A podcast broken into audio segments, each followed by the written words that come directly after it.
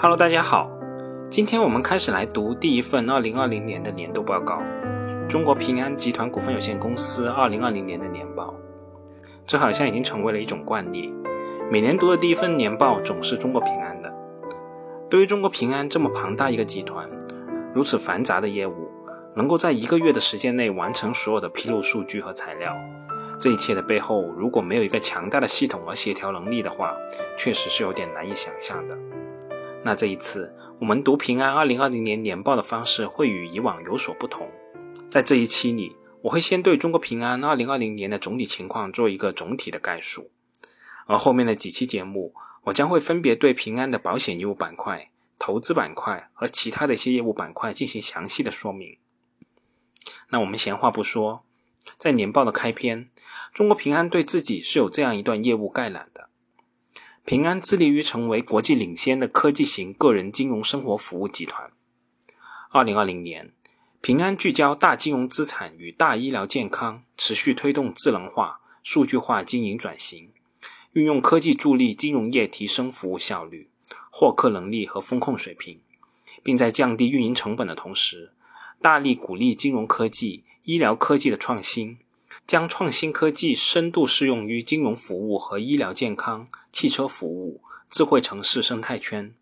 实现科技赋能金融、科技赋能生态、生态赋能金融。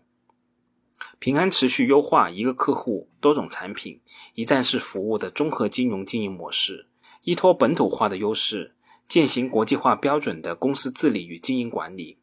为2.18亿个个人客户和5.98亿互联网用户提供金融生活产品及服务，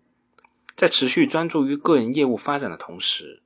平安也持续将一加 N 的理念推广到团体业务中，通过各团体业务单位的合作协同，以提升团体客户价值和团体业务贡献。那通过这一段概览，我们已经可以大致看到平安业务的发展方向，已经从原来的纯粹金融混业经营。逐步向科技金融与医疗健康两条腿发力。当然了，起码从现阶段来看，这两条腿是有长有短的。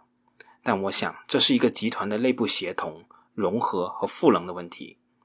如果大家有在大公司工作的经验的话，都会很清楚，在一家如此庞然大物之下，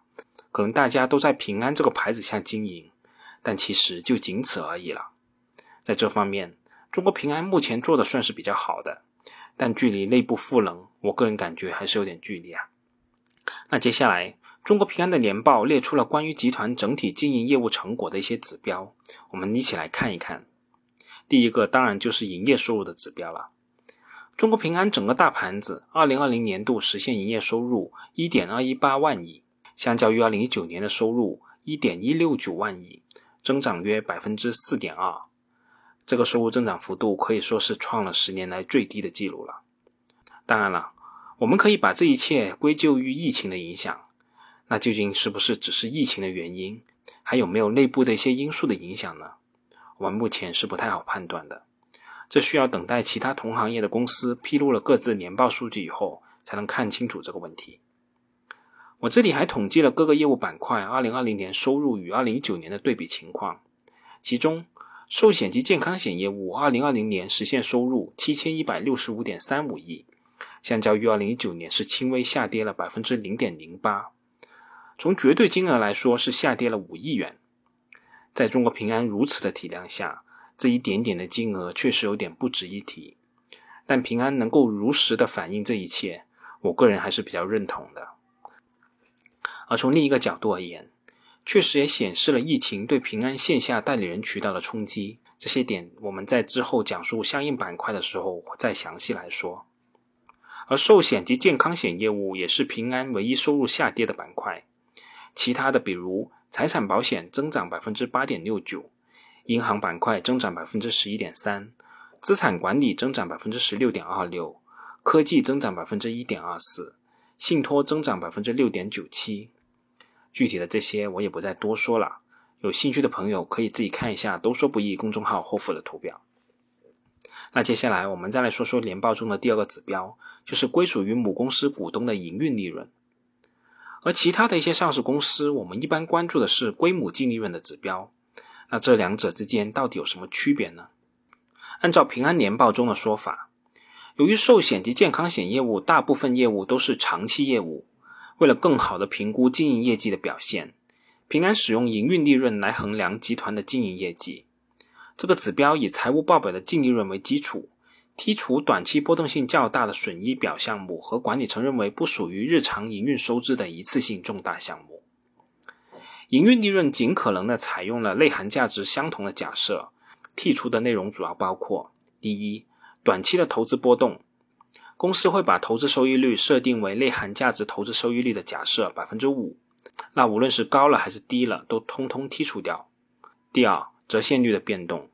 剔除当期因调整折现率提升或者降低的部分提取的准备金支出。第三，就是其他一些管理层认为是一次性的支出。那在 A 股上市的保险公司之中。目前仅有中国平安和中国太保披露过营运利润的内容。中国平安首次披露营运利润是2017年的年报，中国太保则是在2019年的半年报。营运利润代表的是一般会计准则下保险公司持续经营的能力。两家公司都表示，未来分红将逐步以营运利润为基础，而不是按照目前的净利润的一定比例进行分红。那我们就一起看一下二零二零年度平安的这两个指标的异同。按照年报的披露，中国平安二零二零年度规模营运利润达到一千三百九十四点七亿元，相较于二零一九年度的一千三百二十九点五五亿元，增长的幅度约为百分之四点九。这个增幅相信也是十年来最低的了。而如果我们看规模净利润的口径，中国平安二零二零年度实现归属于上市公司股东的净利润为一千四百三十一亿元，相较于二零一九年度的一千四百九十四亿元，更是下跌了百分之四点二二。大致情况可以理解为，如果按会计准则编制的报表，本期平安的利润是下跌的，但如果扣除非经常性项目以及一些短期的波动的影响，平安的利润还是略有增长。至于这中间到底该如何考虑？就留待你自己去思考了。随着这个规模营运利润仍然是略有增长，所以相应的每股营运收益和每股股息也是相应增加的。我这里也不再多说了，反正起码这个股息水平目前我还是比较满意的。那接下来我们再来看看平安的净资产收益率情况。中国平安二零二零年度净资产收益率为百分之二十，相较于二零一九年度的百分之二十四点四。下跌了四个百分点，这个净资产收益率的下跌幅度还是比较大的。但如果把目光拉长，回看中国平安近十年的净资产收益率水平，其实百分之二十已经不算是一个比较低的水平了，反而是二零一九年的百分之二十四的净资产收益率显得有点太高。后续我们需要持续的观察这种净资产收益率的变化趋势情况。但从我的角度而言，只要平安的净资产收益率仍然高于百分之十五的水平，我仍然会比较安心的持有平安的这只大母鸡的。最后，我们再简单说一说平安二零二零年末的总资产达到九点五二八万亿，净资产为九千八百七十九亿，资产负债率为百分之八十九点六三，与二零一九年末的资产负债率是基本一致的。从财务管理的角度来看，就是公司本期的业绩增减基本上不涉及资本结构的变动因素。如果从长期的角度来看，中国平安的资产负债率总体上是呈现一个逐步下降的趋势的。那在最后，我再跟大家简单的说一说平安年报中列出的公司二零二零年度经营业绩的十大亮点。当然了，这些亮点都是公司自己找出来的，怎么样都是有点偏向和主观，但我们看一看也无妨。第一个亮点，利润稳定增长。二零二零年实现归属于母公司股东的营运利润一千三百九十四点七亿元，同比增长百分之四点九，营运资产收益率达到百分之十九点五。第二个亮点，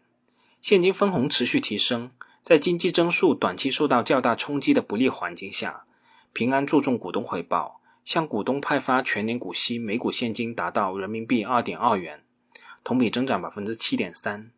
基于规模营运利润计算的股息支付率达到百分之二十八点七。第三点，个人客户经营业绩持续提升，截止二零二零年十二月末，个人客户数量达到二点一八亿，较年初增长了百分之九，全年新增客户三千七百零二万，其中百分之三十六来自于集团生态圈的互联网客户，客均合同数达到二点七六个，较年初增长了百分之四点五。互联网用户超五点九八亿，较年初增长百分之十六。第四点，团体综合金融业务稳步增长，平安持续将一加 N 综合金融模式延伸到团体业务。以商行加投行加投资的综合模式服务全国性战略客户和区域性大客户，以线上化方式服务小微客户，推动客户分层经营。二零二零年，团体业务综合金融融资规模同比增长百分之六十九点七，对公渠道综合金融保费规模同比增长百分之八十四点八。第五点，保险业务经营稳健，面对新冠疫情的冲击。公司积极应对，建立行业领先的线上化经营模式。寿险及健康险业务实现营运利润九百三十六点六六亿元，同比增长百分之五点三。同时，在车险综合改革等复杂的经营环境下，平安产险原实现原保险保费收入同比增长百分之五点五，综合成本率达到百分之九十九点一，业务品质持续优于同行。第六点，银行业务整体经营保持稳定。风险抵补能力进一步增强。新冠肺炎疫情期间，平安银行全面推进数字化经营及线上化运营，业务得到快速恢复。二零二零年实现营业收入一千五百三十五点四二亿元，同比增长百分之十一点三；净利润二百八十九点二八亿元，同比增长百分之二点六，盈利能力逐步改善。截至二零二零年十二月末，不良贷款率为百分之一点一八。较年初下降了零点四七个百分点，较九月末下降了零点一四个百分点，拨备覆盖率达到百分之二百零一点四，较年初上升了十八点二八个百分点。第七点，科技能力持续深化。截止二零二零年十二月末，公司科技专利申请数累计达到三万一千四百一十二项，较年初增加了一万零二十九项，位居金融科技、数字医疗专利申请榜单全球第一位。位居人工智能、区块链专利申请榜单全球第三位。第八点，创新业务快速发展。陆金所控股于二零二零年的十月三十号正式在美国纽约证券交易所上市。平安好医生在线医疗业务强劲增长。二零二零年在线医疗业务收入同比增长百分之八十二点四。汽车之家在线营销及其他业务收入同比逆势增长百分之三十四点四。金融一账通收入规模快速增长，营业收入同比增长百分之四十二点三，至三十三点一二亿元。第九点，打造 ESG 国内标杆，积极履行社会责任。第十点，品牌价值持续提升。二零二零年，公司名列财富世界五百强第二十一位，福布斯全球上市公司两千强第七位，全球品牌价值一百强的第三十八位。五度蝉联全球保险品牌第一位。好了，今天我就先给大家说到这里。从总体情况来看，可能由于疫情的影响吧，也可能由于内部的调整仍在进行中等因素的影响，本期平安的成绩单算不上优秀，顶多拿了个合格的成绩。但我个人感觉，一家企业在经营的过程中有各种起伏是很正常的。我们的人生也有顺流逆流，企业也是一样的。一家能够抗击风浪的企业，才可能变得更强大。好了，这次就这么多。这应该是我在农历牛年前的最后一期节目了。祝大家在新的一年里身体健康，投资顺利。我们在牛年再见吧。